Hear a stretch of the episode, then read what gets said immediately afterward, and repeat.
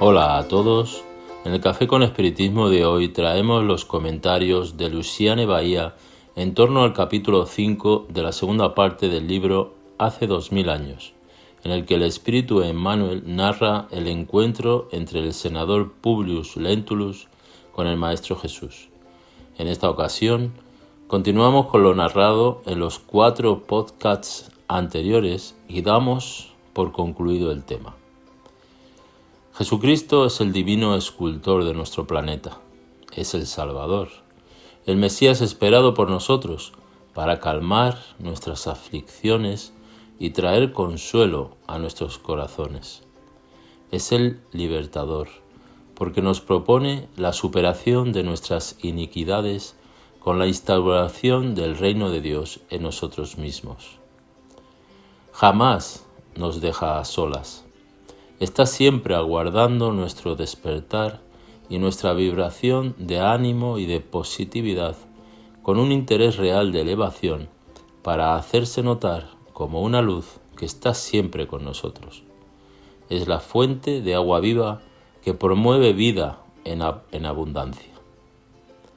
Emmanuel, después de anotar la oración de Publius a Jesús, en un momento de dolor crucial en virtud de la muerte de su amada Livia, destaca lo que ocurrió enseguida, diciendo, Terminada la súplica que fluía desde lo más profundo de su alma dolorida, el orgulloso patricio observó que la presencia de una fuerza inexplicable modificaba en aquel momento inolvidable todas las disposiciones más íntimas de su corazón y, conservándose arrodillado, notó con la visión interior de su espíritu que a su lado comenzaba a surgir un punto luminoso que se desarrolló prodigiosamente.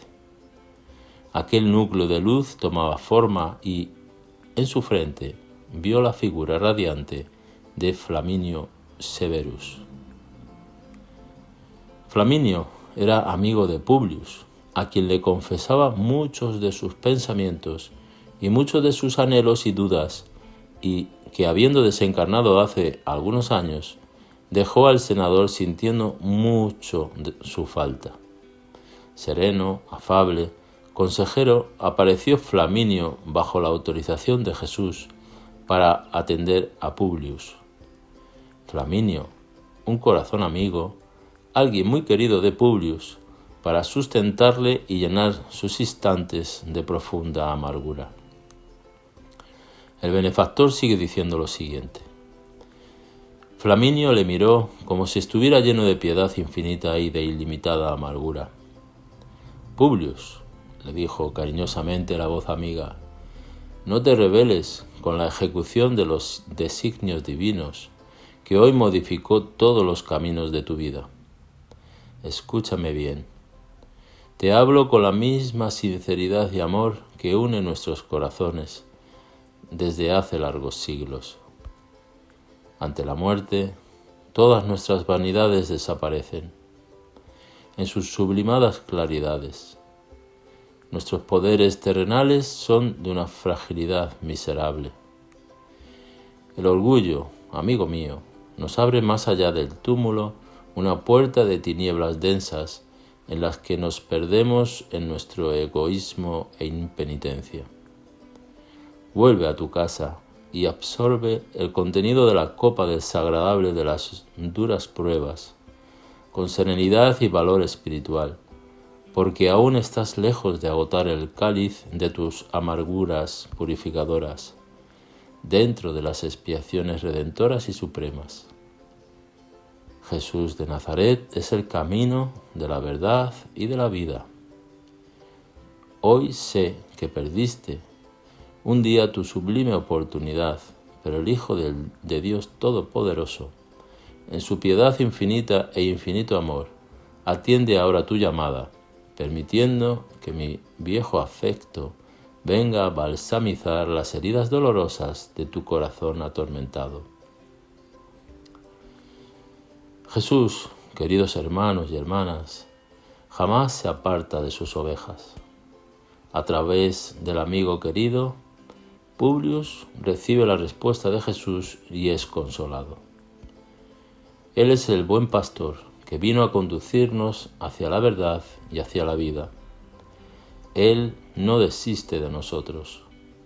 Reitera diariamente la invitación del festín de las bodas, bodas de su corazón en unión con el corazón de la humanidad. El orgullo, el egoísmo, las pasiones encantadoras nos conducen a apartarnos de este amor tan generoso y tan bondadoso. En cuanto damos el primer paso en busca de Jesús, éste se hace perceptible para que tengamos la certeza de que su amparo es constante y para siempre.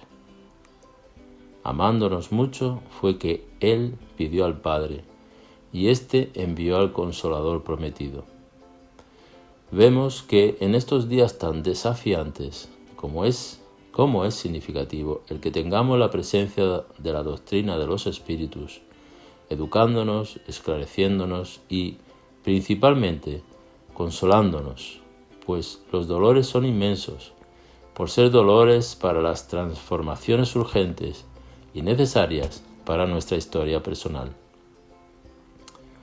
Así, Finalizando nuestros episodios sobre el primero de los romances del espíritu Emmanuel, particularmente en relación con el encuentro del Maestro Jesús, dejamos las últimas palabras con el propio autor espiritual, que dicen así.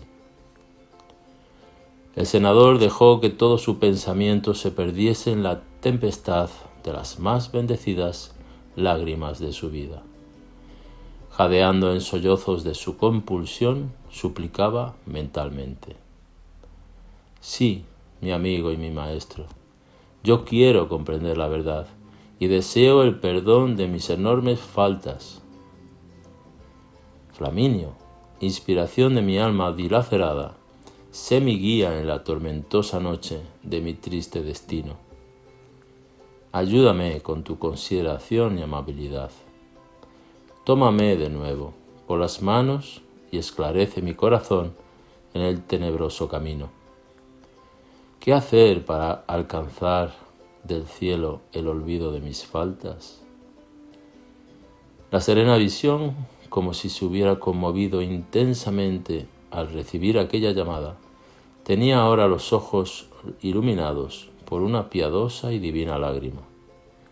Al poco tiempo, sin que Publius pudiese comprender el mecanismo de aquel fenómeno insólito, observó que la silueta del amigo se diluía levemente en la sombra, apartándose de la pantalla de sus contemplaciones espirituales.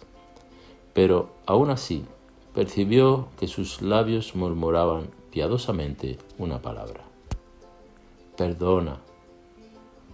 Aquella suave recomendación cayó en su alma como un bálsamo dulcificante. Sintió entonces que sus ojos estaban ahora abiertos para las realidades materiales que le rodeaban, como si se hubiese despertado de un sueño edificante. La última petición de Flaminio al amigo querido es perdona, que esta palabra también resuene en nosotros como una llamada profunda e intensa. Mucha paz y hasta el próximo episodio de Café con Espiritismo.